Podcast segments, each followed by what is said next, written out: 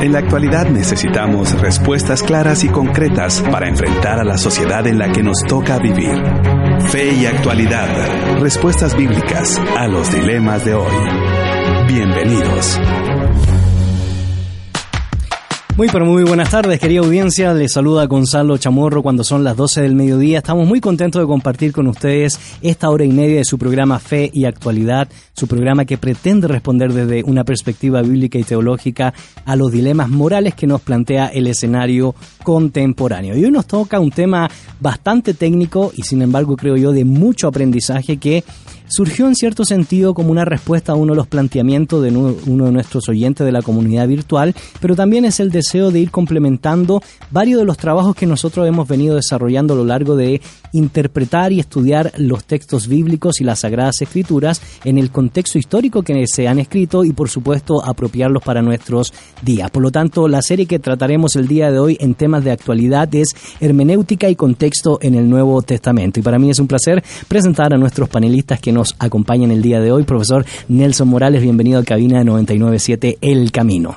Muchas gracias eh, y gracias a nuestra audiencia y nuestros amigos de Facebook Live también por eh, acompañarnos y los invitamos nuevamente a, a seguirnos ahí con sus comentarios, eso nos enriquecen y nos desafían.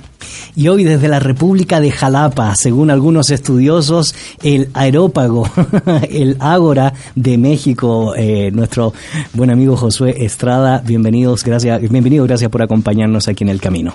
Gracias Gonzalo y gracias por la invitación y ojalá esta discusión, esta plática sea enriquecedora y por favor manden sus comentarios porque también eso puede ir guiando la conversación y enriquecerla obviamente. Y precisamente ya hemos posteado la pregunta en la página de Facebook Live FM o también el Camino FM y la pregunta que estaremos dialogando en esta primera sección es ¿cuál es ¿Qué ¿Cuál es la importancia de conocer el contexto de los autores bíblicos para entender las escrituras? Repito, ¿cuál es la importancia de conocer el contexto de los autores bíblicos para entender las escrituras? Esperamos que te puedas contactar junto con nosotros a través de la página de Facebook o no puedas enviar un mensaje de texto o una nota de voz al 5895 5778. Mientras te preparas para respondernos, te invitamos a que escuches esta alabanza que va a bendecir tu vida. Eres de Elmer Vélez y ya retornamos aquí por la 997 El Camino Contenido que Transforma.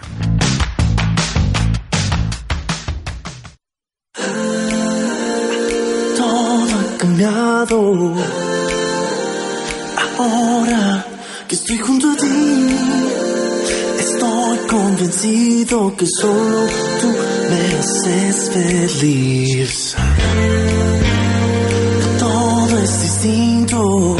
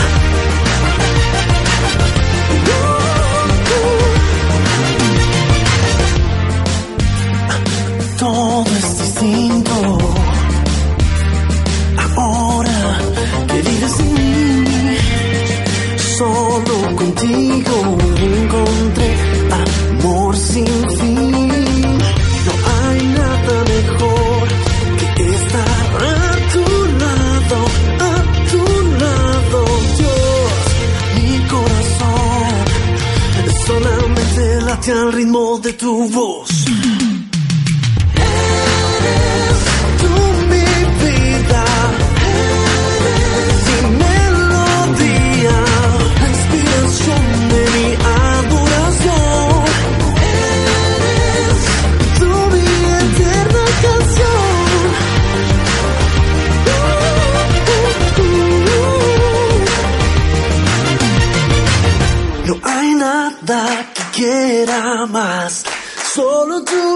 Me hace hace cantar. No hay nada que quiera más. Solo tu presencia me hace bailar.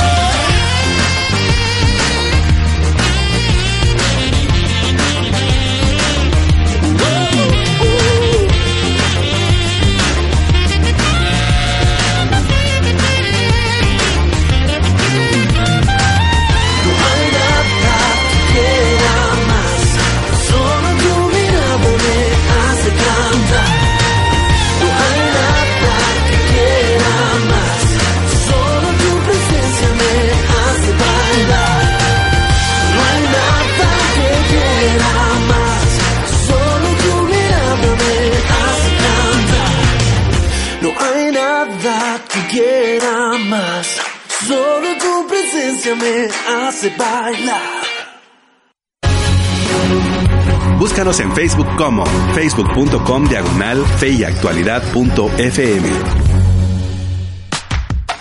Ya estamos de regreso, querida audiencia. Soy Gonzalo Chamorro. En cabina me acompañan los profesores Nelson Morales y Josué Estrada, aquí en su programa Fe y Actualidad, en nuestra serie Temas de Actualidad, Hermenéutica y Contexto en el Nuevo Testamento. Y usted se preguntará, ¿qué significa esa palabrita tan complicada de pronunciar como es la hermenéutica? Y estaremos explicando y dando algunas definiciones y cómo podemos relacionarla con los estudios bíblicos. Sin embargo, te queremos recordar la pregunta, las preguntas que estaremos discutiendo tanto en esta primera sección como en la segunda sección y las vías de comunicación, dándole la cordial bienvenida a nuestra buena amiga Betsabe Ansora.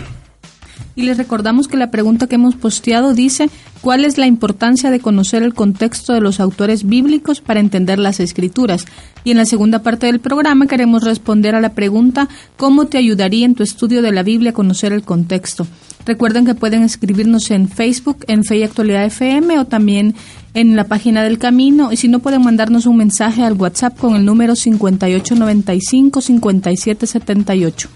Muchas gracias, así que esperamos que te puedas contactar junto con nosotros para responder a estas preguntas y también hacernos preguntas respecto a lo que vamos nosotros ilustrando, conversando y enseñando a lo largo del programa. Nelson, sin duda alguna, una palabra algo compleja que muchas veces se utiliza en el púlpito y sobre todo en instituciones educativas que están encargados de estudiar la literatura en sí y de estudiar sobre todo el contexto del autor y eso también por supuesto se ha aplicado a las Sagradas Escrituras. Sin embargo, para tener un cuadro inicial, ¿cómo podríamos definir nosotros la hermenéutica y qué implicaciones ha tenido para la historia de la literatura?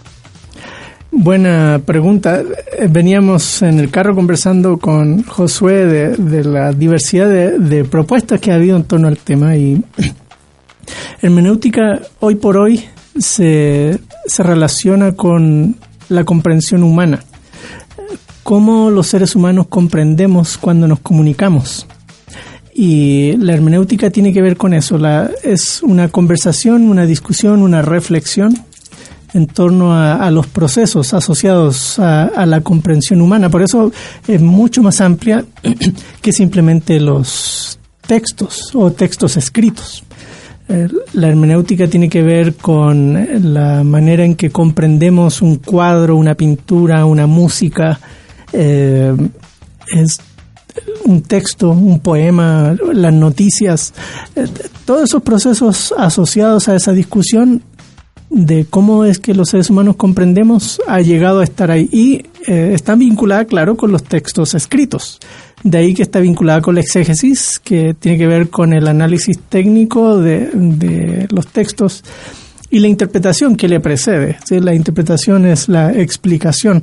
Y por eso quería leerles una definición que, más bien una descripción, que Anthony Tisselton, un, un experto en, el tema en el mundo sajón, eh, lo puso en, en poquitas líneas y, y, nos ayuda como marco de referencia. Él dice que mientras que la exégesis y la interpretación denotan el proceso concreto de interpretar textos, la hermenéutica también incluye la disciplina de segundo orden de preguntar críticamente qué estamos haciendo exactamente cuando leemos, entendemos o aplicamos textos.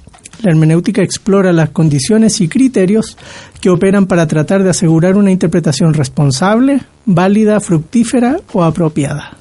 Mm, Interesante llama mucho la atención en ese sentido, Josué, porque podríamos eh, decir en, en palabras muy cortas que la hermenéutica se constituye en ese arte de interpretar algo que nosotros no hayamos producido, sino que es producto de la mente de otra persona o en este caso producto de la revelación divina y que nosotros debemos apropiarlo para nuestra vida. Y ese arte de interpretar indudablemente tiene su trasfondo histórico, trasfondo que por supuesto nosotros lo relacionamos al famoso Hermes que se encargaba de interpretar el mensaje de los dioses y transmitirlo a la gente, por lo tanto hay una conexión profunda en este contexto con el mundo de la filosofía griega clásica y esa injerencia que tuvo también en los estudios bíblicos y en los estudios por supuesto de la tradición cristiana. Sí, como bien indicas, eh, la palabra hermenéutica, eh, algunos postulan que si no se relaciona bien etimológicamente, sí se relaciona simbólicamente con este dios que tú mencionas del Olimpo Hermes, que es descrito por Homero eh, como ese dios que transmite el lenguaje de los dioses o la voluntad de los dioses en un lenguaje inteligible al ser humano. También este, había, por ejemplo, un oficio en la antigüedad que era el del hermeneutes, o lo podríamos decir como el del hermenéutico o el hermeneuta, que era interpretar eh, o traducir un lengua lo que se ha dicho en un lenguaje poco comprensible o en otro idioma. En este caso, si algo estaba escrito en un idioma diferente al griego, pues se traducía y era esa labor de interpretar o hacer inteligible el lenguaje que no se entendía.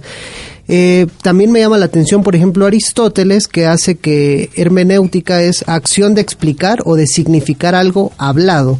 En ese sentido, como decía el profe Nelson, la hermenéutica se mueve de o se puede mover de no solo el texto, sino también al lenguaje. Por ejemplo, Gadamer decía que la razón hermenéutica es la comprensión o eh, la interpretación del lenguaje. Entonces ya se mueve del ámbito de los textos al lenguaje, en ese sentido que es una discusión bastante interesante para el día de hoy.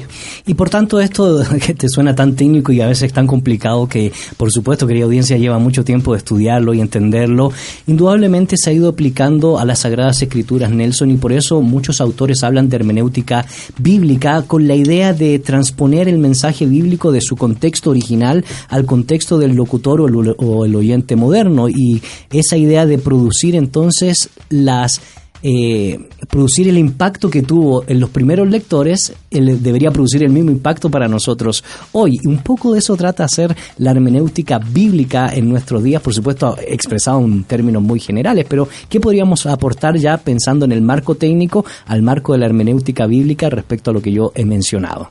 Mira, quiero contarte una historia que le cuento a los estudiantes de la clase que se llama Principios de Exégesis. es, estando ahí en el Transmetro, eh, para los que nos miran eh, por Facebook Live desde el extranjero, es un sistema de transporte público aquí en Guatemala, parecido al metro en otros lugares, y estaba ahí y al lado mío había dos personas conversando. Y claro, como yo no soy de esos que quiere saber lo que otros conversan, entonces eh, me llamó la atención que estaban hablando y puse atención, pero no entendía nada porque no estaban hablando en español. Estaban hablando en algún idioma maya. Y podía identificar sonidos y decir, ah, sí, eso es idioma maya, pero yo no sabía qué estaban hablando. Así que me puse a pensar, eh, ¿qué tendría que hacer yo para entender esa conversación? Correcto. Y eh, el tema era, para poder entender esa conversación, primero tengo que conocer el idioma. Porque los oía, pero no los entendía. Exacto. Tenía que conocer el idioma. Así que para eso, o yo aprendía a hablar el idioma, o buscaba un intérprete que me tradujera al español el idioma. Luego, no bastaba solo con eso. Correcto. Además, tenía que entender algunas cosas. Por ejemplo, si eran personas que venían del mundo agrícola y estaban conversando algo sobre que ya viene la lluvia y tenemos que comprar este fertilizante para tal y cual. Um, si yo no sabía nada de lluvias, de fertilizantes, de, de, agricultura, aunque supiera las palabras, no iba a entender de qué estaban hablando. Así que tenía que conocer un poco su trasfondo de dónde venían, quiénes eran, si eran papá e hijo o qué sé yo.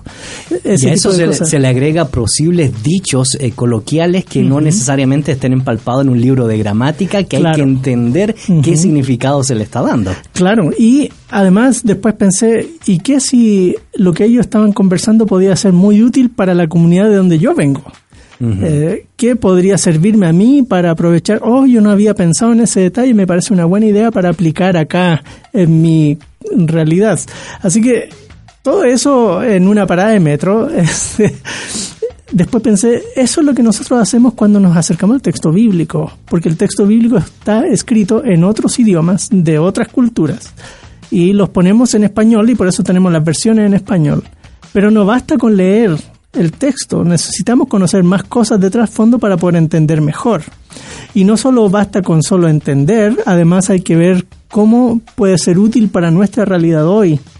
Así Eh, es. sí. Y, y lo que te iba a decir es no solo otras culturas, no solo otros contextos, sino también otras geografías y orografías. Claro. Y eso indudablemente influye en el tipo de lenguaje, en el tipo de aproximación donde se va construyendo una ra- narrativa y después se le van agregando diferentes estilos literarios que ya vamos a hablar un poco de eso. Por lo tanto, eh, Josué, indudablemente la hermenéutica está fuertemente ligada a la situación del intérprete, el- la persona que está interpretando un texto del pasado, como decía muy bien Nelson, en otro contexto histórico, con otro tipo de lenguaje, con otro tipo de narrativas, donde nosotros tenemos que entender qué quiso decir en su contexto original para que eso tome carne, tome ese contenido y tome sentido para nosotros hoy. Y esa es la tarea precisamente del intérprete.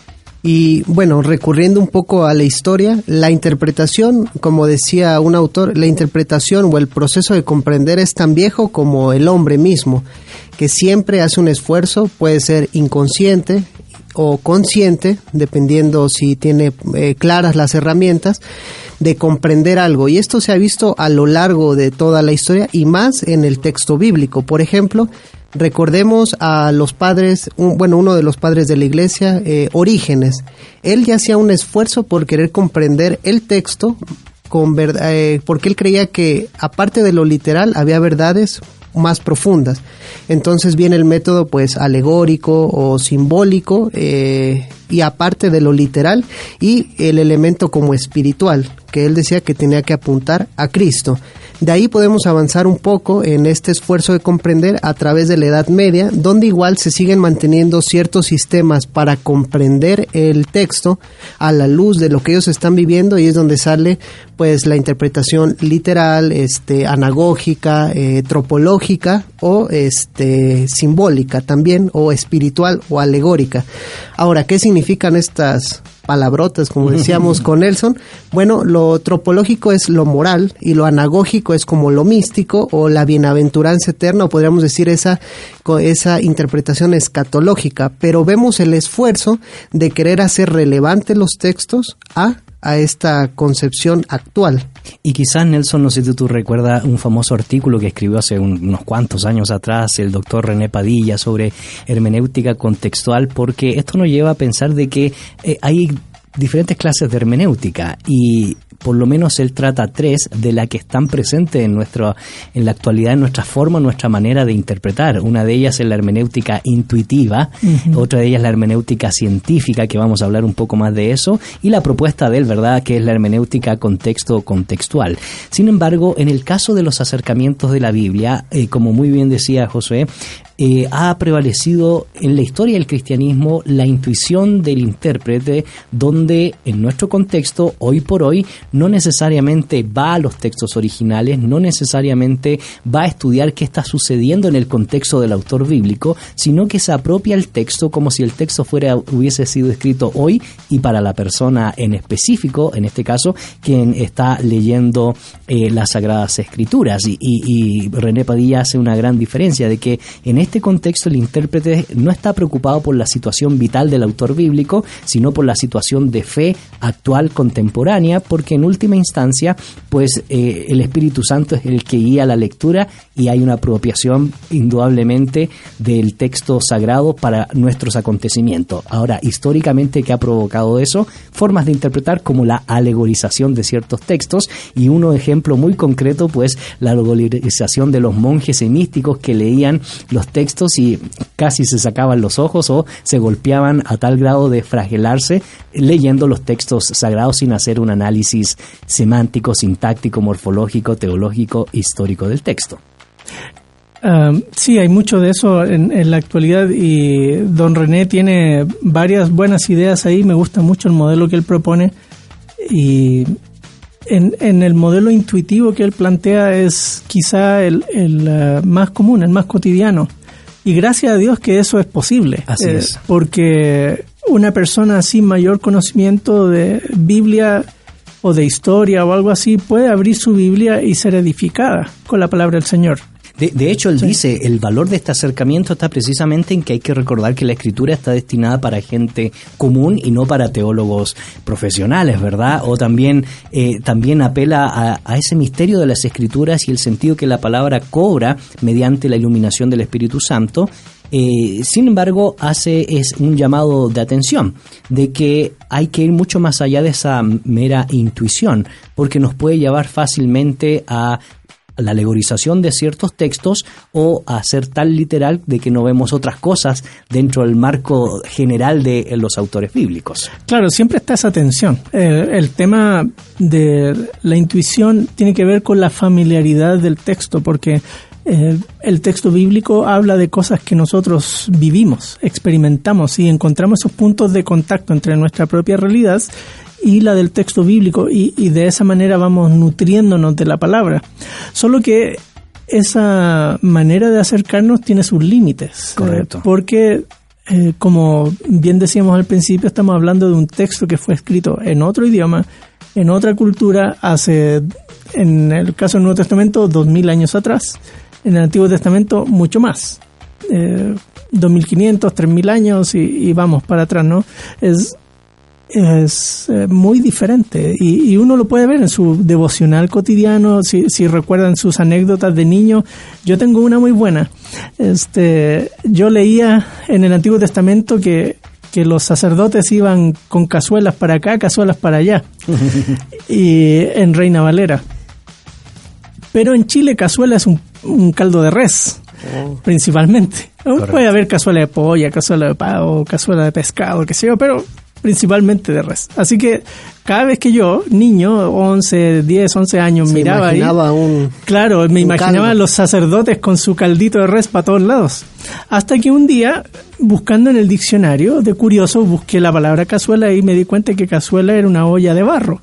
Entonces, oh, mi intuición me guiaba a entender las cosas de una manera y al informarme un poquito leyendo el, dice- el significado de la palabra, desapareció la confusión y ahora entendía qué es lo que estaban haciendo los sacerdotes. Correcto, y por lo tanto esto nos lleva a pensar en una segunda propuesta que también hace el doctor René Padilla y los múltiples autores que hemos leído hasta ahora sobre una hermenéutica de carácter científico. Y estaremos eh, mencionando un poco qué significa eh, eso de la hermenéutica histórica crítica de, después de escuchar estos mensajes eh, que ya están ingresando a nuestra red social. Y les recordamos que la pregunta dice, ¿cuál es la importancia de conocer el contexto de los autores bíblicos para entender las escrituras? Y Diamantina García nos dice, buenos días hermanos, saludos y bendiciones desde mi Managua, Nicaragua. A mí me ayuda a interpretar mejor el texto que estoy estudiando y así poder evitar malas interpretaciones erróneas al tener en cuenta el contexto. Y Fernando Ab nos dice, es muy importante, porque entendiendo el contexto, podemos interpretar correctamente lo que el autor nos quiere decir. En un caso contrario, un texto sacado fuera de contexto se convierte en un pretexto. También Mariano González dice, ¿qué diferencia hay entre contexto y contextualización? Ok, muchas gracias por esos aportes y esas preguntas que estaremos respondiendo a lo largo del programa. Y no te olvides de las preguntas que hemos posteado en nuestras redes social. ¿Cuál es la importancia de conocer el contexto de los autores bíblicos para entender las escrituras? ¿Y cómo te ayudaría en tu estudio de la Biblia conocer el contexto? Las vías de comunicación son a través de Facebook, Fe y Actualidad FM, o nos puedes enviar una nota de voz al 58 95 57 78 o por supuesto también un mensaje de texto. Queremos que escuches esta alabanza que bendice tu vida, Espíritu Ven de Celeste Nova y ya retornamos aquí por la 997 El Camino Contenido que Transforma.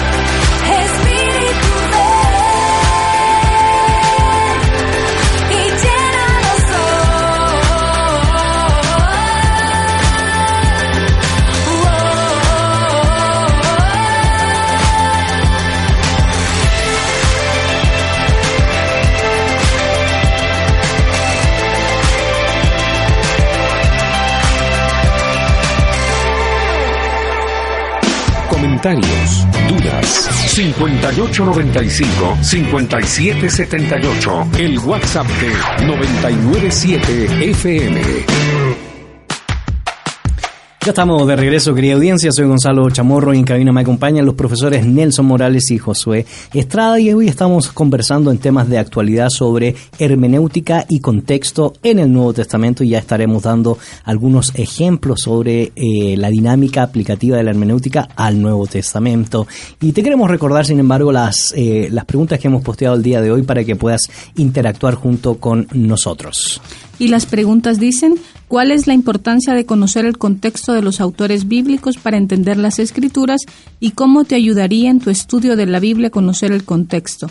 Recuerden que pueden publicar en Facebook, en Fe y Actualidad FM o en la página del Camino o también en WhatsApp al número 5895-5778. Muchas gracias. Y una de las preguntas que hacía uno de nuestros oyentes, Nelson, era precisamente cuál es la diferencia entre contexto y contextualización. Es una muy buena pregunta. Eh, Cuando hablamos de contexto, incluye nuestro propio contexto y también el contexto en que los autores bíblicos eh, se desarrollaron y su audiencia también eh, se desarrolló. Vamos a hablar de eso un poquito más, pero cuando hablamos de contextualización, lo que estamos hablando es de una manera de pensar, es, es cómo nosotros, como creyentes en el Señor, que vemos la palabra de Dios, eh, como dice el- las escrituras, que es capaz de transformarnos, de ir hasta lo profundo y discernir nuestras motivaciones. ¿Cómo trasladar eso a nuestro entorno, a nuestra realidad, a lo que vivimos, a las experiencias cotidianas? Y cuando traducimos el texto bíblico a esa realidad es que estamos eh, contextualizando, poniéndola en nuestras palabras, haciéndola como si el Señor estuviese escribiéndonos hoy aquí en Guatemala, en la ciudad capital, zona 10 Correcto. o zona 5 o eh, donde sea que estemos. Eh, es el- la habilidad de poder reflexionar de tal manera de volver pertinente el texto bíblico a nuestra propia realidad y, y eso se le llama contextualización. Exactamente. Y pensando en la pregunta, muchas gracias Nelson, pensando en la pregunta que planteábamos, eh, Josué, en contraste a la hermenéutica intuitiva, pensando un poco en las hermenéuticas o la hermenéutica científica, que toma en cuenta, por supuesto, el, el interés por el mensaje original o el intento de poder comprender el mensaje original, en este caso del autor bíblico, y también discernir qué tipo de eh, expresión o literatura está utilizando para emitir un determinado mensaje es parte de la contraparte de lo intuitivo, porque muchas veces lo intuitivo no discierne o no quiere discernir eh, si el autor está utilizando una narrativa, está utilizando figuras de lenguaje, está utilizando literatura sapiencial, poética, literatura apocalíptica, para poder entender un poco por qué hay palabras complejas, por qué hay figuras que a veces no podemos interpretar bien, o cuando está usando una hipérbole, una sinécdoque, una metáfora, un símil, etcétera, etcétera, que precisamente el campo de este marco hermenéutico, histórico, crítico, gramatical, nos podría ayudar a entender eh, esa dinámica del autor bíblico. Ok, para ubicarnos un poco, a lo mejor en, el, en, en la historia y en el contexto histórico, muy mucho de, de lo que estamos hablando, ¿no? Esa ubicación para entender cómo es que surge en esto. Veamos que, por ejemplo, Edad Media, Reforma, son lecturas, digamos, un poco confesionales, pero después, con el auge de estas corrientes ya culturales del iluminismo o el racionalismo, se empieza a abrir paso a las ciencias, en términos, por ejemplo, de Wilhelm Dilthey, las ciencias del espíritu, eh, retórica, lingüística, arqueología, y en el siglo XVIII, XIX, entonces se abre eh, las lecturas, vamos a poner la lectura de la Biblia a estos campos, entonces se empieza a cotejar ya la Biblia con la arqueología, con los contextos y con la historia. Eh, alguien que va a ser muy eh, como un hito en toda esta cuestión de la hermenéutica va a ser un alemán, Friedrich Schleiermacher, el- Schleiermacher o Schleiermacher, no sé cómo lo quieran los que saben alemán. Ahí va el alemán. Pero entonces él, bueno, de hecho él abre la hermenéutica no solo al texto bíblico, sino él no va a, va a decir que la hermenéutica no es tanto unas reglas que seguir para interpretar, sino él le da una palabra clave que es el arte de interpretar los textos. Pero es a partir de estas corrientes, vamos a ponerle un poco más racionalistas, que ya se hace este método histórico crítico que se viene gestando desde el siglo XVII, XVIII y llega quizá al auge en el siglo XIX, que es cuando se empiezan a incorporar estas nuevas corrientes o estos nuevos estudios. Por ejemplo, el estudio de las fuentes o para ponerlo en otras palabras, como a veces se encuentra la crítica de las fuentes, que crítica no hay que confundir con la palabra con una palabra peyorativa o mala, sino crítica es este el análisis. Entonces se empiezan a incorporar varias cosas, eh, quizá es una corriente un poco más objetivista, se podría pensar de ver qué es lo que está en el texto realmente o en el caso de Schleiermacher el autor. Entonces se empiezan a incorporar varias corrientes. Interesantemente, Nelson, pensando en Wilhelm Dilthey, que es el que desarrolla con mayor profundidad el método histórico crítico aplicado a los estudios de las grandes cosmogonías de la historia y del desarrollo de la filosofía y que después Sampler, eh, Kleber, Leysen lo aplicarán a los estudios de las Sagradas Escrituras, se nos comienza a abrir el mundo porque la gran pregunta es, que se utiliza en este modelo del método histórico crítico es qué quiso decir eh, el autor bíblico y reconoce que cuando lo dijo, lo dijo precisamente utilizando el idioma de su contexto, la cultura de su contexto, las imágenes de su contexto y la visión del mundo de su contexto dentro del contexto de la revelación bíblica. Es decir, Dios se revela y le da la posibilidad al autor para que exprese esa revelación con todo, lo- con todo su trasfondo. Y por lo tanto, como muy bien decía, eh, Josué no solo entra el tema de estudiar el idioma, no solo entra el, tema de estudiar las fuentes, sino también entra el tema de estudiar las relaciones interpersonales desde una perspectiva antropológica, sociológica, que posteriormente se va a conocer como la crítica sociocientífica, y obviamente esto nos va dando un mundo de eh, estudios eh, o de erudición en torno a la interpretación de un texto bíblico históricamente. Sí, todo esto tiene que ver de nuevo con la pregunta de, de qué significa algo y, y cómo es que atribuimos significado. Es, es una pregunta filosófica propia de la hermenéutica, ¿no? Y, y, eh, a medida que eh, va desarrollándose las, las ciencias eh, y la filosofía en, en esa época van volviendo a los textos una y otra vez, eh, textos bíblicos y luego también textos legales y se va dif- difurcando esto en, en, en dos disciplinas eh, hermanas, eh, cómo entender la Biblia, cómo entender el derecho, porque eran las carreras principales en las universidades en ese entonces. Y eh, se va más o menos desarrollando un método, es decir, bueno, primero son más o menos pasos lógicos, ¿no? Eh, primero, para poder entender un texto bíblico tenemos que ponerlo en nuestro idioma, así que hay que traducirlo.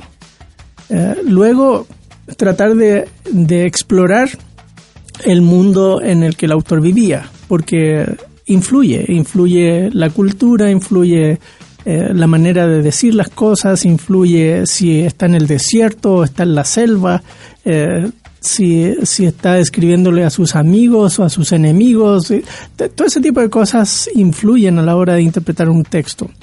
Y eh, se va desarrollando toda una, una técnica que se va depurando a lo largo de los siglos y llega a nuestra época tan refinada que se vuelve arrogante Correcto. porque eh, personas llegan a pensar que siguiendo el método, entonces voy a llegar al significado.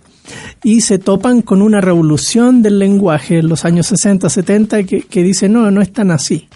Y la posmodernidad hoy nos va a revelar mucho más todo el asunto, que cuánto de, nosotros mismos importamos al texto y leemos el texto desde nuestros propios lentes culturales, así que ha- hay toda una cuestión ahí mezcla, pero en términos generales, cuando leemos el periódico, no nos hacemos ese tipo de preguntas porque entendemos bien el periódico. Un ejemplo clásico de eso son los, eh, los chistes políticos que aparecen en, en los periódicos. Correcto. Pues son muy contextuales.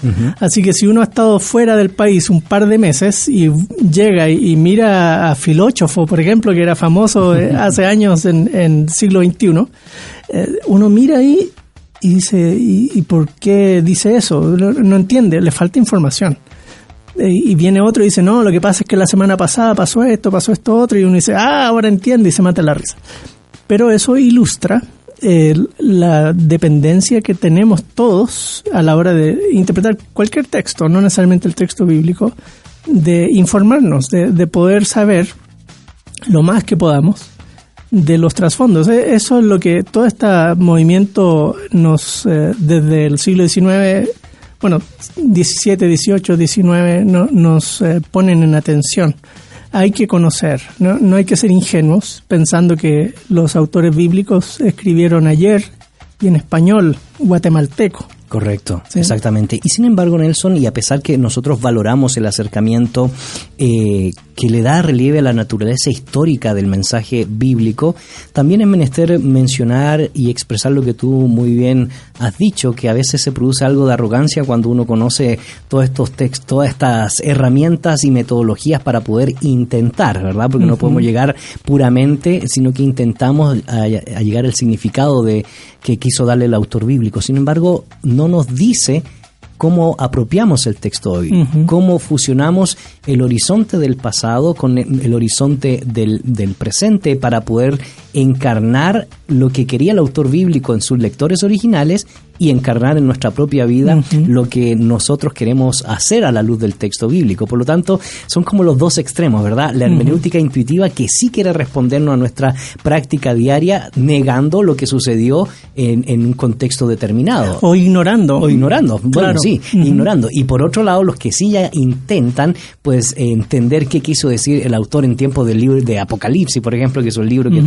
Tanto, eh, tanto tema interpretativo hay, eh, también niega eh, la apropiación para nosotros hoy. Y eso, José, indudablemente genera una tensión el quedarnos en esas antípodas sin buscar la, la fusión de estos dos conceptos que hemos dialogado dentro del campo de la hermenéutica. Claro, ahorita con lo que decían, recordaba que sí, en el auge del método histórico crítico, sí se puede notar ese, ese poco de, bueno, no sé si poco, esa arrogancia de vamos a, a saber lo que realmente dijo el autor. Claro, Schleimacher, por ejemplo, decía que podíamos podemos- entender mejor al autor que él mismo. Claro, Entonces sí. era algo, porque claro, el paso era bueno de ver, ver desde los o caminar desde los zapatos o ver desde el autor.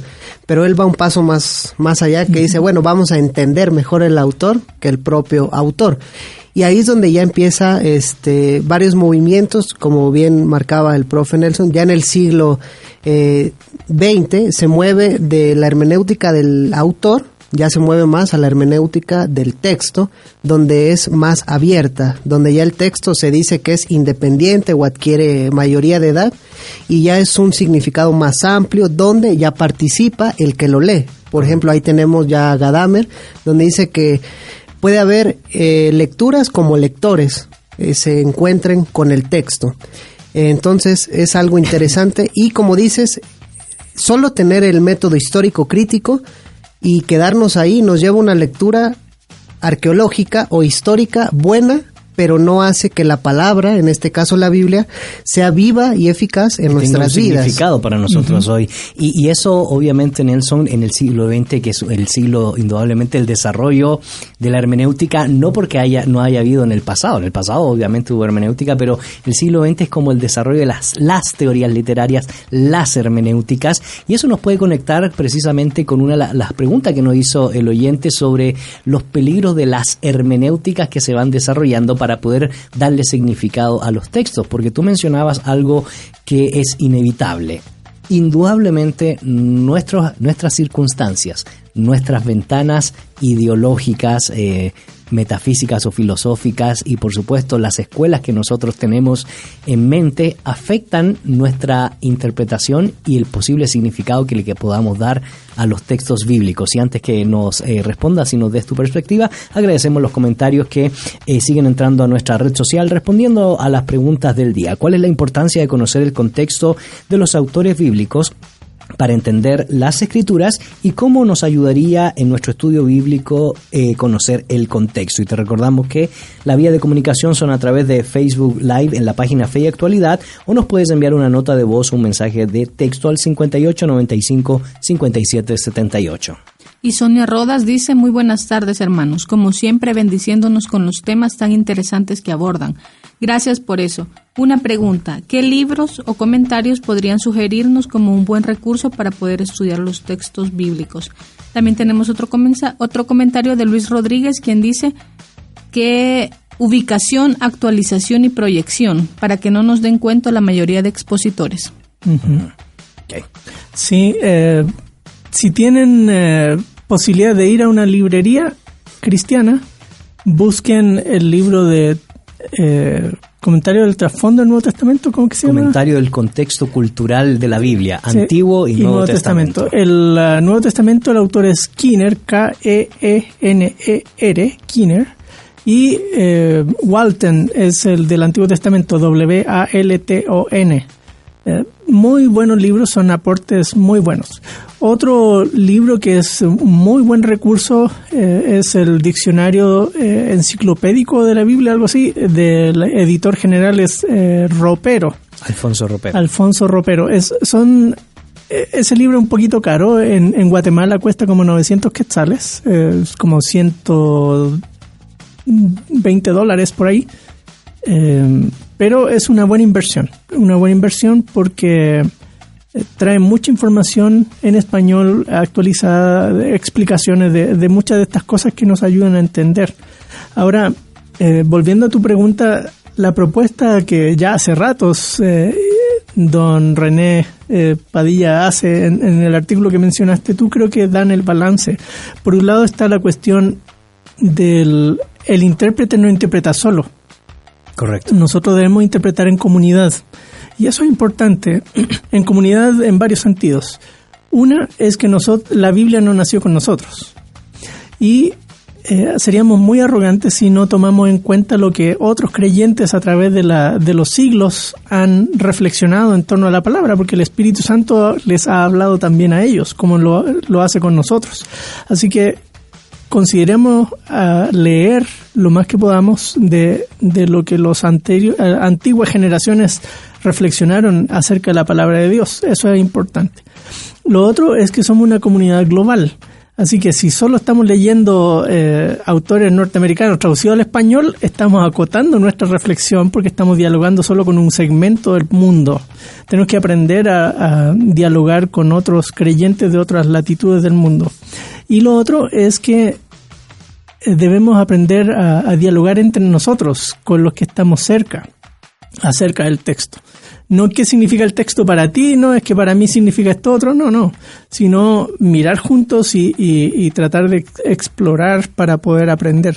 De esa manera, eh, dice don René que, que surge la, la, la, interpretación acotada. Uh -huh.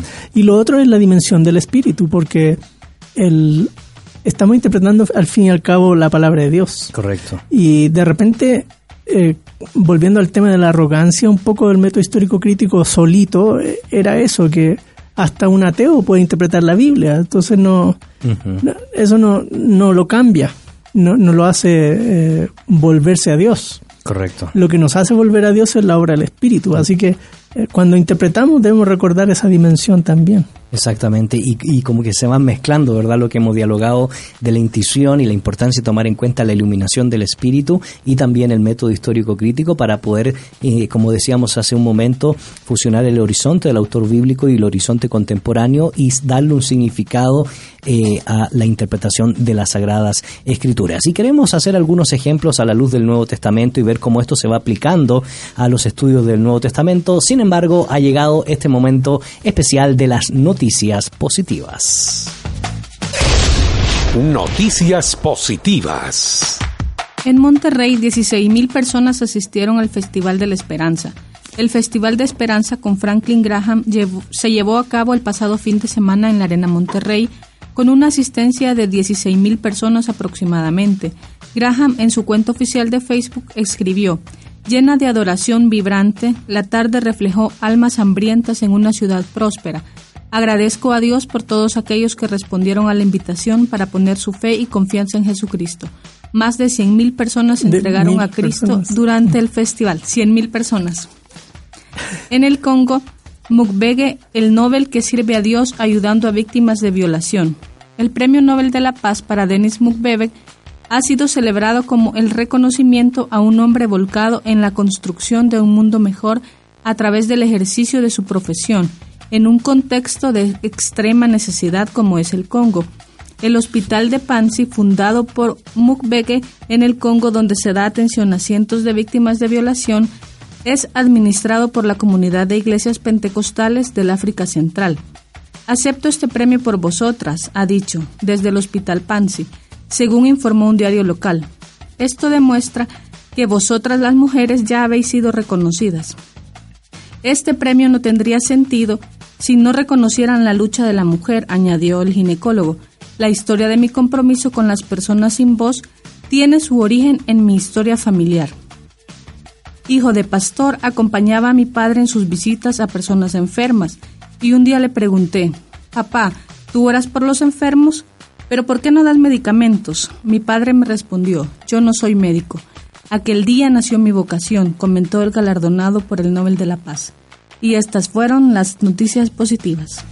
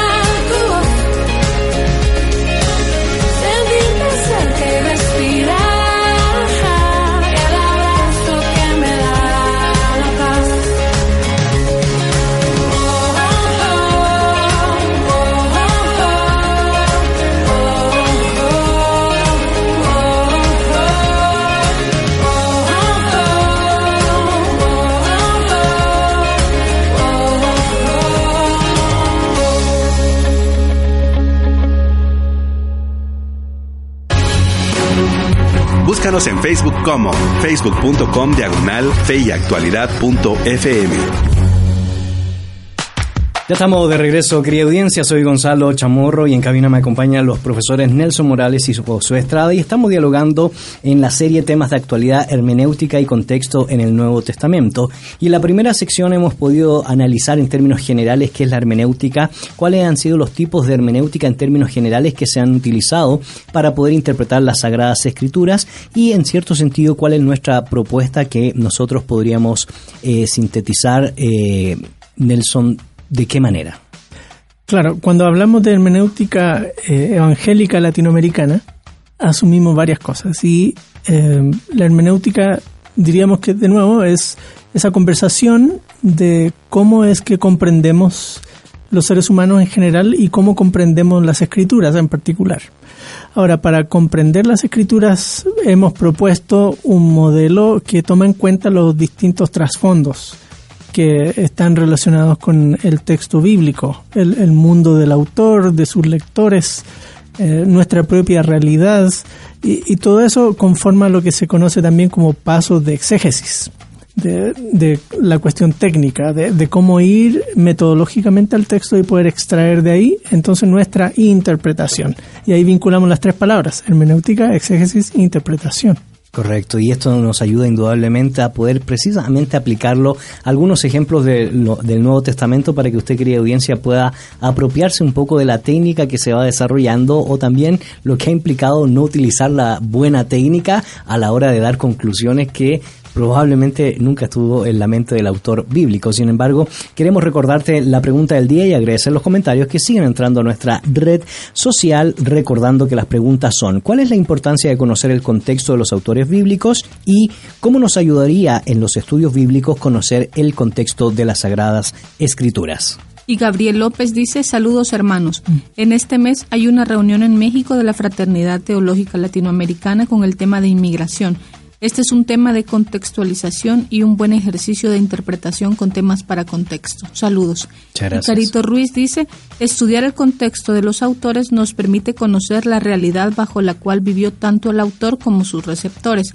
Recordar que nuestra realidad no es la misma que las nuestras pero también que el texto bíblico tiene en su interior distintas épocas históricas y por ende y por ende entender cómo Dios se fue revelando progresivamente a su pueblo hasta nuestros días. Me ayuda a entender que Dios en su soberanía quiso que tantos siglos después de escrito el texto siga teniendo relevancia para nuestra sociedad actual.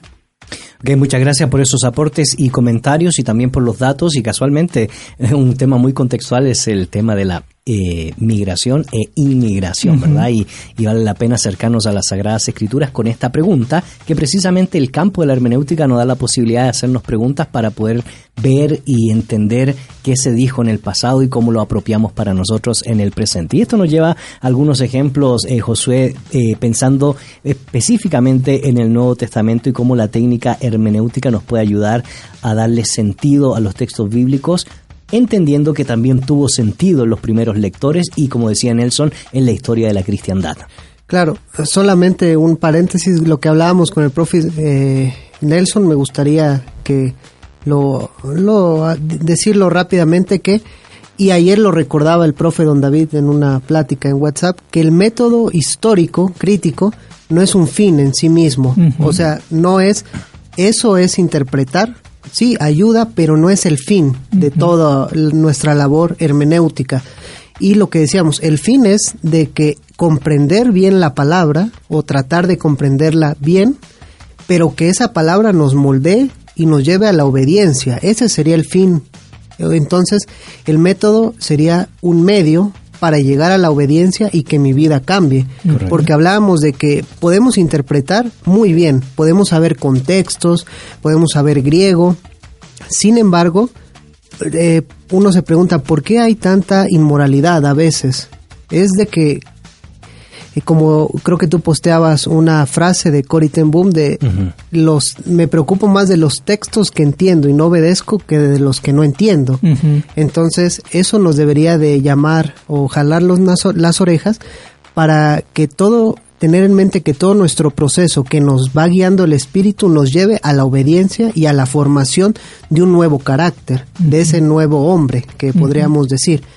Pero bueno, aplicado a... Y, y pres- perdona que te interrumpa, y precisamente eso, Nelson Josué, es una apropiación importante que nosotros debemos hacernos hoy. Es decir, no se trata inclusive de estudiar lo que han hecho los otros, los otros como los alemanes, que son muy técnicos y dados a, a estudiar toda la parte histórica, crítica, gramatical, o los grandes comentarios de la Biblia, que nos ayuda y les invitamos a que adquieran buenos comentarios de las Sagradas Escrituras, pero hay mucho más que eso. Lo que nos plantea Josué en estas ya dimensiones pastorales y aplicativas es que el texto no solo se debe estudiar para una mera comprensión conceptual, eso debe tener indudablemente una, un sentido que nos invita a transformar nuestra vida a través del mensaje bíblico y esa apropiación debe tener efecto en nuestro peregrinaje cristiano como en el desarrollo de la sociedad.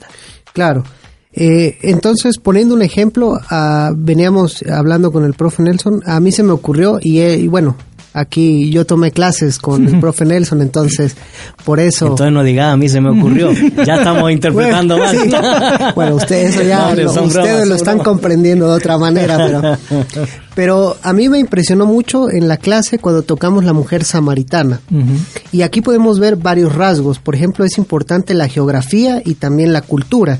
Por ejemplo, en Juan 4 dice que, eh, en Juan 4.4, que Jesús tenía que pasar por Samaria. Y entonces, si uno conoce la geografía, se puede dar cuenta de que Jesús no tenía que pasar necesariamente porque había otra ruta de, de llegar a Galilea.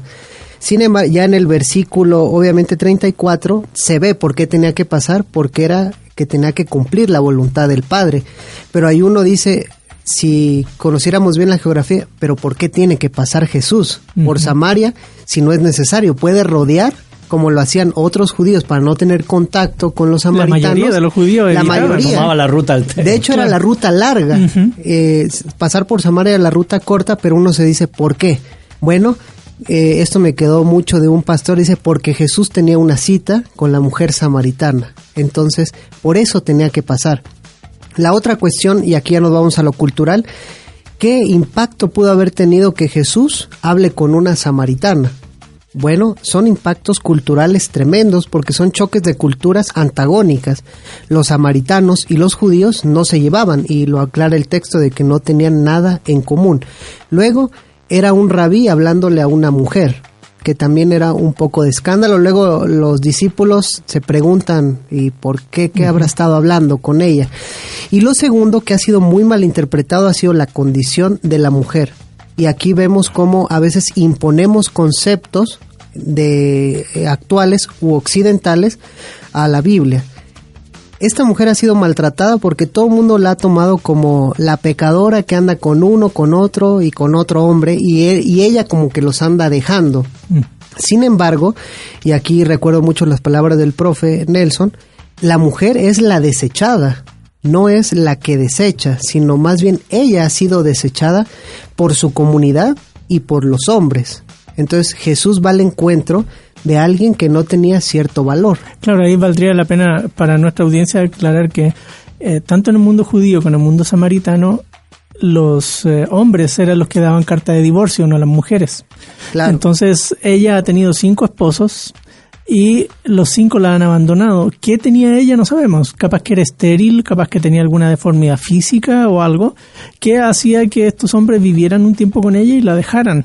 Entonces, cinco ha tenido y el que está ahora ni siquiera ha querido eh, tenerla como esposa de primer orden, la tiene como una especie de concubina, con un- una esposa diagonal sirvienta, ¿sí?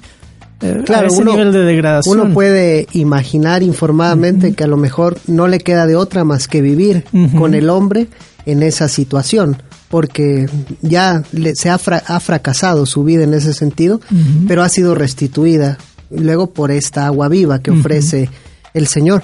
Ese es un, creo que es un buen ejemplo de cómo influye la geografía en un, en un pasaje, la geografía de por qué por Samaria, de la cultura, samaritanos, judíos, eh, hablar hombres, mujeres, y sobre todo esta cuestión del rechazo. Indudablemente, Nelson, conocer eso nos cambia entonces la interpretación del texto, pero también la visión que comúnmente se ha tenido de la mujer como la eh, escandalosa. Ahora a una mujer oprimida por el maltrato eh, patriarcal masculino del contexto en el cual nosotros estamos refiriéndonos. Claro, y eh, leyendo con ojos contextuales de nuevo, podríamos pensar en cuántas mujeres en nuestra realidad sufren ese tipo de marginación por maltrato, por discriminación, porque son indígenas, porque no hablan el español, eh, mucho de ese tipo de cosas y llegar desde Juan 4 y decir, mira, en Jesús hay esperanza. Eh, él eh, abrió su corazón a esta mujer y le dio un nuevo eh, sentido a su vida le dio esa agua viva que, que tú también puedes obtener. Entonces, de esa manera estamos conectando una realidad que Juan nos cuenta de, de Jesús y esta mujer a nuestra realidad y a nuestras mujeres que están sufriendo, que, que son discriminadas y, y conectamos contextualmente. Tenemos más comentarios que están ingresando a nuestra red social y te recordamos que la pregunta que estamos dialogando ahora en esta segunda sección es cómo nos ayudaría en nuestro estudio bíblico conocer el contexto de las Sagradas Escrituras. Y Tonito Valca dice, hola, me gustaría saber su opinión sobre la interpretación bíblica de la Iglesia Católica, ya que ésta dice tener la revelación e interpretación verdadera de las Escrituras, agotando que dicha iglesia históricamente es bastante rica en este tema. Ok, muchas gracias por esa pregunta. Y si tenemos alguna respuesta. Lo que debiéramos eh, eh, a ver cómo responder eh, de manera amplia. Cuando nos acercamos al texto bíblico, debemos reconocer que no somos los únicos que tenemos la Biblia y debemos aprender a conversar con otros. Así como discrepamos en algunos puntos de vista con, con católicos, vamos a discrepar con puntos de vista con otros cristianos de nuestras propias comunidades. Así que eh, yo no descartaría las interpretaciones católicas por ser católicas. Claro. Eh, Y, y lo que yo agregaría es que entiendo desde el marco en que está haciendo la pregunta y lo que sucede es que en el concilio de Trento se constituyó un magisterio específico que se iba a encargar de interpretar las Sagradas Escrituras porque se prohibieron las traducciones a los idiomas vernáculos, se ratificó la Vulgata Latina eh, traducida por Jerónimo y por lo tanto el eh, laico no es con- un ente constitutivo de interpretación de las Sagradas Escrituras, sino más bien lo es un magisterio de la Iglesia. Pero eso cambió después del Concilio Vaticano. Sí. Y de hecho la exégesis bíblica eh, en el siglo XX en el mundo católico y post concilio, eh, concilio Vaticano ha ido progresando bastante porque sí, Sí. han invertido mucho en el desarrollo de los estudios bíblicos, arqueológicos, eh, lingüísticos eh, y todas las esferas que implica, ¿verdad?, la interpretación de las Sagradas Escrituras. De hecho, hay excelentes comentarios escritos por católicos que han sido, vamos a ponerle un hito en ciertos libros. Hay nombres que han marcado eh, la interpretación. Eh, bueno, uno muy antiguo que ahorita recuerdo era Raymond Brown con el Evangelio de Juan. Era un católico, pero su comentario fue, o sea, Sigue ya, siendo. ya a ciertos niveles las denominaciones van desapareciendo en ese, en ese sentido y se van difuminando porque no importa que él sea católico o yo evangélico, etcétera, sino Sí. el trabajo en sí es el que se valora. Claro, ese es la- el tema que, que uno debe evaluar, eh, lo que el contenido, lo, lo que se está diciendo y sobre qué bases. Y eh, Por cierto, uno de los autores eh, interesantes que hasta el día de hoy sigue siendo referente en literatura poética es Luis Alonso Choquel, eh, un autor católico, profesor de la Universidad Gregoriana, murió hace algunos años eh, y sin embargo es, eh, es un referente para protestante y católico, por supuesto, en el mundo académico y, y hay que hacer esa distinción. Tristemente en el mundo de iglesia a veces no se hace esa distinción de que no es lo mismo un análisis de, eh, de catecismo del texto bíblico a un análisis profundo del texto bíblico de una perspectiva eh, académica. claro, ahora a nivel coloquial, eh, pues hay diferencias que vamos a estar marcando con incluso con personas de nuestro propio hogar eh, conversando con la familia uno dice no yo, tú mira el texto así pero yo creo que asá y se producen ese tipo de conversaciones interesantes en domingo de sobremesa en, en hogares evangélicos ¿sí? pero cuando estamos hablando aquí de interpretación técnica eh, con estudios de trasfondo y cosas así podemos aprender de ellos y, y también de otros cristianos de otras latitudes, de otras eh, tradiciones cristianas, cristianos coptos, cristianos armenios, cristianos eh, ortodoxos, que nos, nos tienen algo que enseñar. O sea, Es mucha arrogancia pensar que solo evangélicos eh, latinoamericanos del siglo XX tenemos el espíritu y solo a nosotros el Señor nos ha revelado el significado de su palabra. Y bueno, perdón, a veces los evangélicos tenemos una actitud muy de lo que criticamos con los católicos, de que es apropiarnos ciertas interpretaciones o que hay ciertos magisterios. Eh, en muchas iglesias es solo el pastor el que puede interpretar y me atengo a lo que el pastor me diga. Y creo que, bueno, la Biblia ha sido abierta, gracias a Dios, para todos nosotros y tenemos esa responsabilidad de estudiarla y también averiguar. Bueno, casualmente es la herencia, una de las herencias más importantes de la reforma protestante, la responsabilidad de estudiar las Sagradas Escrituras y entenderla en su contexto histórico, pero también en su apropiación contextual. Y uno de los elementos importantes que inclusive yo agregaría, Nelson, que eso nos podría llevar otro programa porque no solo está entender el tema geográfico, orográfico, literario, histórico, de dónde fue escrito un texto y cómo los estamos interpretando la luz de nuestra propia eh, visión y nuestros propios estudios, nuestras propias ventanas eh, teológicas, sino también está todo el mundo global de cómo lee alguien de África un mismo texto que nosotros podamos estar leyendo y es muy probable que lleguemos a una interpretación diferente porque está marcada por la situación, la circunstancia social, política, cultural, económica. Y antes que eh, eh, expresemos otros ejemplos, agradecemos los comentarios que siguen entrando a la red social. Abner Bartolo dice, saludos, un buen programa acerca del ejercicio hermenéutico y exegético. Como comentario a la pregunta del día, el contexto histórico, económico, literario, social, geográfico, político, etcétera, ayudan a cortar correctamente la palabra de verdad. Pero como decía el doctor Suazo, a veces hacemos exégesis arqueológica, solo estudiando el pasado sin conectar con el presente. Ahí el reto de los estudiosos bíblicos.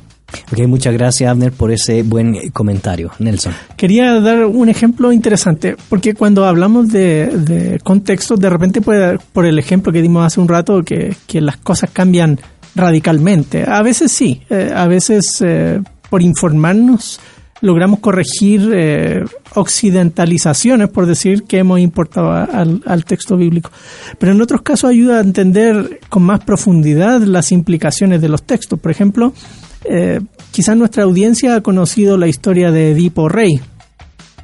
Sí, eh, Edipo nace eh, en, en un hogar en Tebas, eh, recuerdo, si mal no recuerdo la, la ciudad, y los padres al nacer él eh, le dan un oráculo y les dicen que va a... Al, al crecer él va a matar a su padre y casarse con su madre. Y, y ellos dicen, no, no puede ser eso. Así que apenas nace, lo envían a Corinto. Y ahí en Corinto él crece. Y ya grande, él saliendo hacia Tebas, eh, se topa sin saber con su padre. Su padre tiene un altercado con él y él lo mata. Y, y llega a Tebas, libera la ciudad y en, on- en respuesta a premio casan eh, con la reina viuda. Y al poco andar, les eh, se enteran ambos que, que era su madre. Así que la madre se ahorca y él se quita los ojos. Corinto, escándalo, un hombre casándose con su madre, ¿no? Eh, y llegamos al capítulo 5 de Primera Corintios y ahí en la iglesia de Corinto, un hombre que vive con su madrastra. Y los cristianos como que aquí no ha pasado nada. Y Pablo dice, este pecado ni aún se nombra entre los gentiles. Si sumáramos la, la historia de Edipo Rey, que era parte de la cultura corintia, cuánto eh, disfrutamos del- de, la severidad de la amonestación de Pablo, ¿no? Porque pasó de, de un simple, ah, sí, ahí están medio incómodos con la situación, a esto es escandaloso, porque les recordaba a cada corintio a Edipo Rey, que era, había templos donde recordaban la hazaña y las historias y la tragedia, y ahora los cristianos están tolerando este tipo de pecados. Entonces, eh, al leer el texto, conociendo un poco de historia, eh, uno eh, dimensiona el, el- el valor del texto desde otro ángulo. Y ahí la importancia de la literatura extrabíblica, Claro. que eso también nos llevaría a otro programa, como también la importancia de la literatura de trasfondo del Nuevo Testamento, ya que estamos analizando específicamente el, el Nuevo Testamento. Y a mí me llamaba la atención cuando uno lee, por ejemplo, el famoso templo de Artemisa o Diana los Efesios, donde inclusive en Corinto existía ese tema de la prostitución religiosa. Estuve hace un tiempo atrás en el Museo del Louvre y casualmente fui a ver inscripciones que habían en la en el ¿qué, qué nivel va? ¿Qué nivel? Eh, inscripciones donde efectivamente se puede comprobar por medio de los descubrimientos arqueológicos y, y los, los rasgos que han encontrado los arqueólogos para poder describir cómo se daba todo ese tipo de prostitución y a uno le ayuda a entender más eh, que era algo como algo muy cotidiano, ¿verdad? Claro. Dentro de las prácticas locales de, de estos lugares geográficos. Queremos agradecer los comentarios que siguen entrando a nuestra red social y ya seguimos con algunos más, con algunos ejemplos del Nuevo Testamento. Fernando Ab dice respecto a la segunda pregunta, el conocer el contexto nos ayuda a puntualizar la idea del autor. Por ejemplo, en Tiempo y Cultura, en Deuteronomio 22.5 habla de leyes sanitarias y muchos en, nues- en nuestra actualidad han malinterpretado el texto ya que lo utilizan para decir que una mujer no debe usar pantalones. Problemas como este son los que se dan por falta del estudio del contexto de las escrituras. También Lesbia Rodríguez dice, es importante porque debemos informarnos en comentarios y diccionarios bíblicos y libros de historia. En nuestro caso, por ejemplo, para estudiar Corintios, hay que conocer cómo era la civilización griega y la mitología que tenían. Mucha influencia en la iglesia de Corintio y así poder entender por qué los miembros de la iglesia mezclaban la mitología y costumbres no agradables a Dios. Roberto Méndez dice, Dios les bendiga. Y la iglesia, comunidad de adoración, dice, buen día hermanos, un gusto siempre escucharles. ¿Cómo influye la teología que alguien tiene en el momento de interpretar un texto? Pregunta.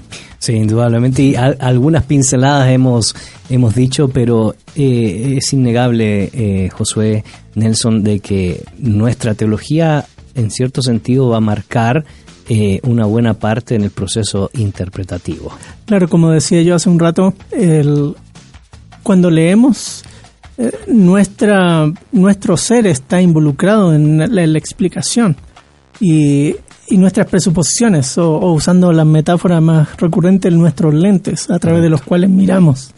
La- las escrituras nos informan, pero debería ser un círculo donde la escritura refina mi, mi lente, lo pule y entonces vuelvo a leer el texto y así sucesivamente. Y eso también nos lleva a pensar eh, la importancia del intérprete y la importancia de, la, de las tendencias teológicas que se dan en el intérprete también deben estar versadas por una correcta actitud que todo intelectual, todo académico, todo creyente debería tener.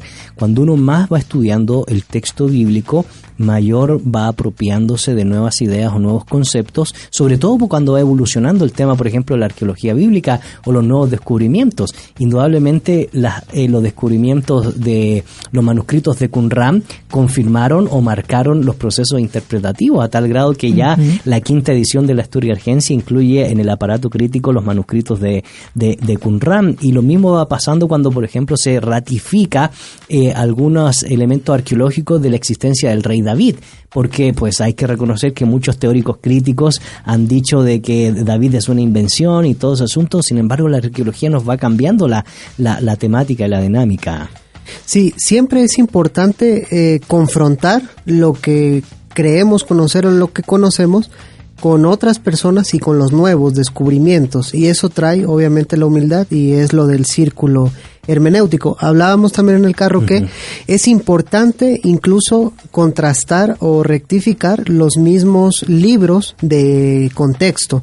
Porque no, no solo comprar un libro y leerlo me va a dar todas las respuestas, sino tengo que seguir investigando, porque como tú dices, los descubrimientos cambian. Un ejemplo es eh, Domiciano, el emperador romano, que es en el contexto donde se dice tradicionalmente que se inscribe el Apocalipsis. A Domiciano por mucho tiempo se le se le tachó como el que se había adjudicado el término Dios de dioses, y, bueno, Dios y Señor. Y de ahí hubieron tantas otras cosas que se llamó este hijo de Dios, que su casa, bueno, que a su hijo se le llamó hijo de Dios, su mamá era eh, creo que la reina del cielo, que su cama era la cama de Dios y donde se servía pescado sagrado, etcétera, y muchas cosas. Eh, también se dijo que él intensificó el culto al emperador, sin embargo, descubrimientos más o menos recientes, digo, más o menos recientes del 80 para, acá, han visto que las fuentes de donde se sacó eso, en especialmente Suetonio, Tácito y quizá y otros his- historiadores romanos, están respondiendo a un contexto de desvalorar el trabajo de Domiciano porque eran escritores de, los, de la siguiente dinastía que es la Antonina, porque Correcto. con Domiciano acaba esta dinastía que es la Flaviana y empieza Nerva, Trajano, bueno, y ahí podemos inscribir a Marco Aurelio, el gran emperador estoico, pero es otra, otra, este, otra dinastía que se encarga de echar de menos el trabajo de los anteriores. Inclusive con los propios comentarios bíblicos, lo que menciona José, yo creo que es importante. Eh, muchos nos casamos o mucha gente se casa con comentarios bíblicos y no va viendo también la evolución de todo ese trabajo. Por ejemplo, yo veo mucho que en América Latina una buena parte del liderazgo depende de un del famoso comentario de Matthew Henry. Y no estamos diciendo que es un mal comentario. Hay que recordar, sí, que fue escrito en el siglo XIX. Y cuando uno lee, por ejemplo, la interpretación respecto... Siglo dieci- Siglo- perdón, antes, 18, 18, siglo claro. XVIII, toda la razón. Y él, él decía, por ejemplo, que eh, lo que más afectaba a la iglesia de Colosa eh, o los problemas que habían en esa época era producto del gnosticismo.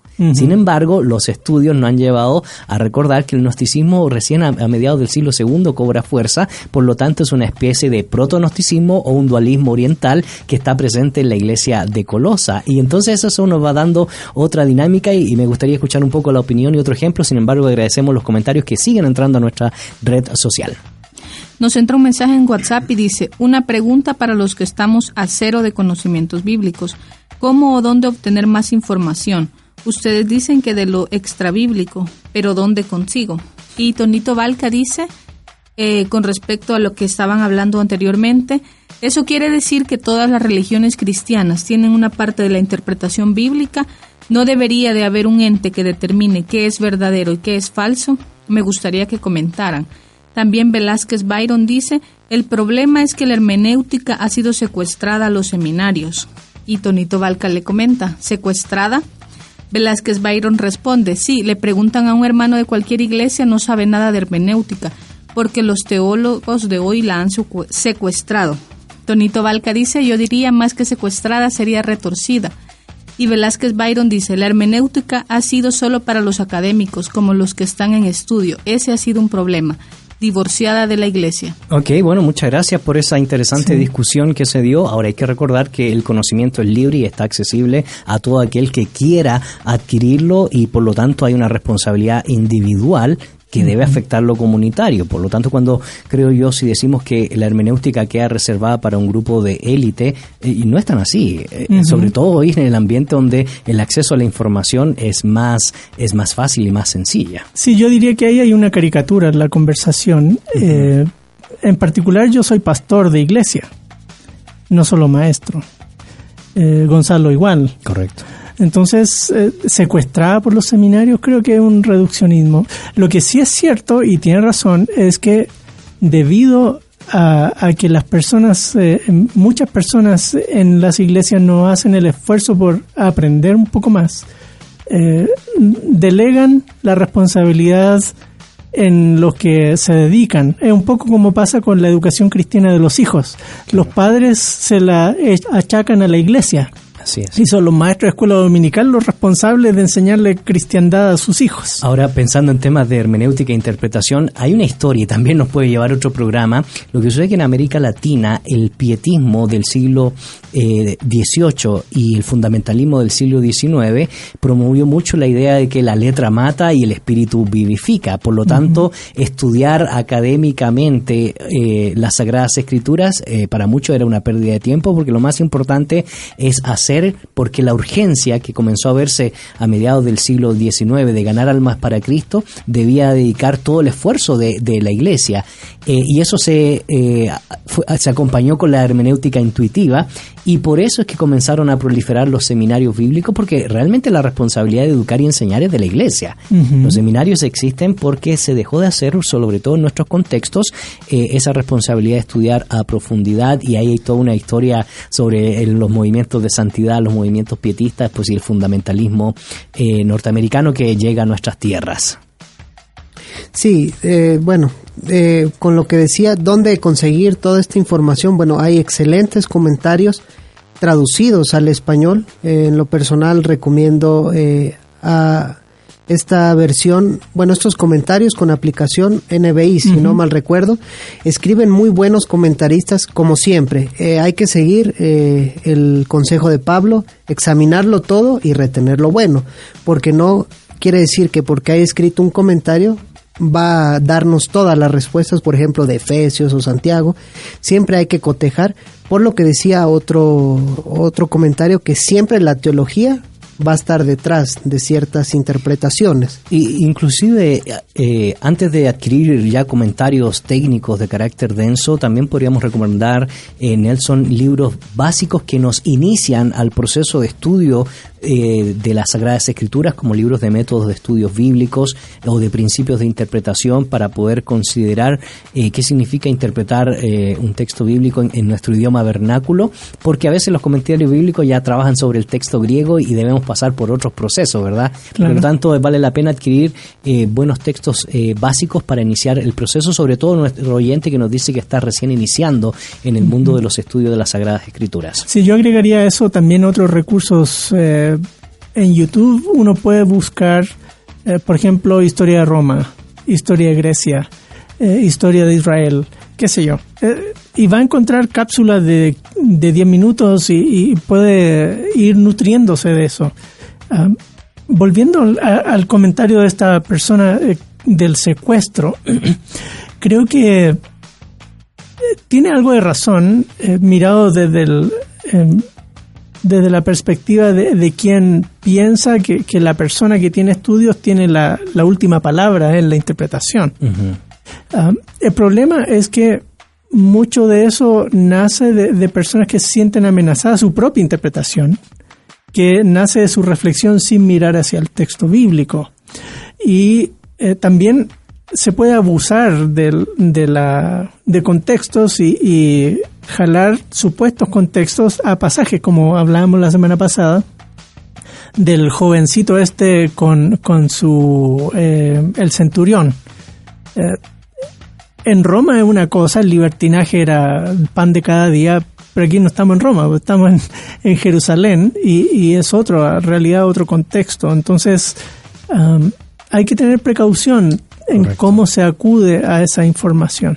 Y, y también, en, eh, eh, creo yo, interpretando, porque estamos haciendo un ejercicio de interpretación para ver cómo se dio esta, esta discusión.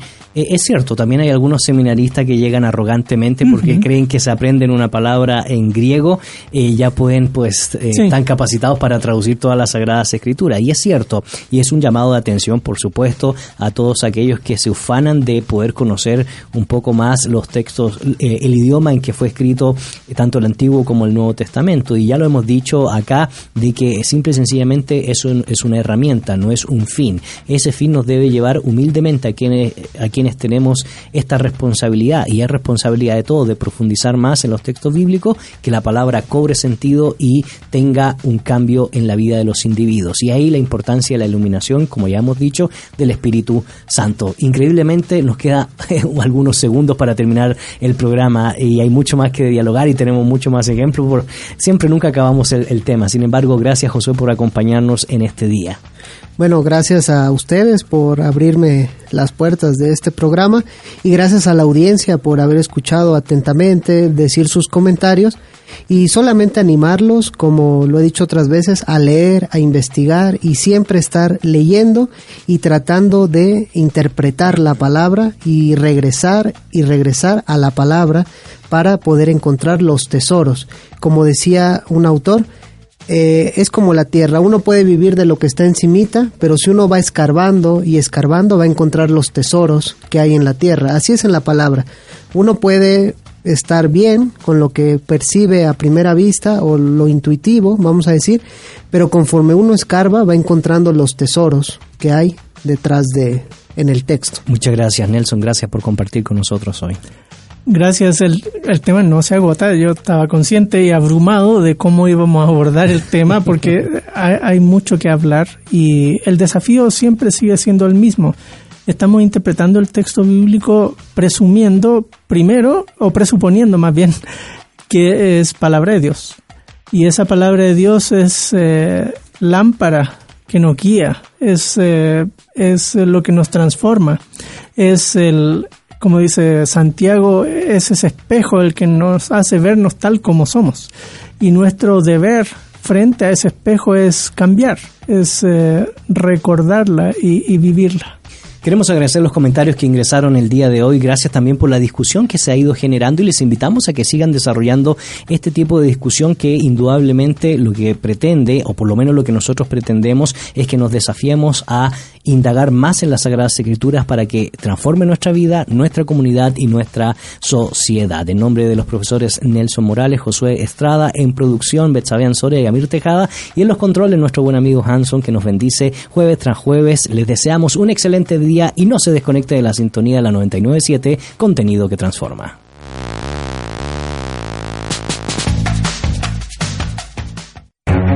En la actualidad necesitamos respuestas claras y concretas para enfrentar a la sociedad en la que nos toca vivir.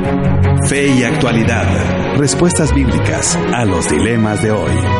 Hasta la próxima emisión.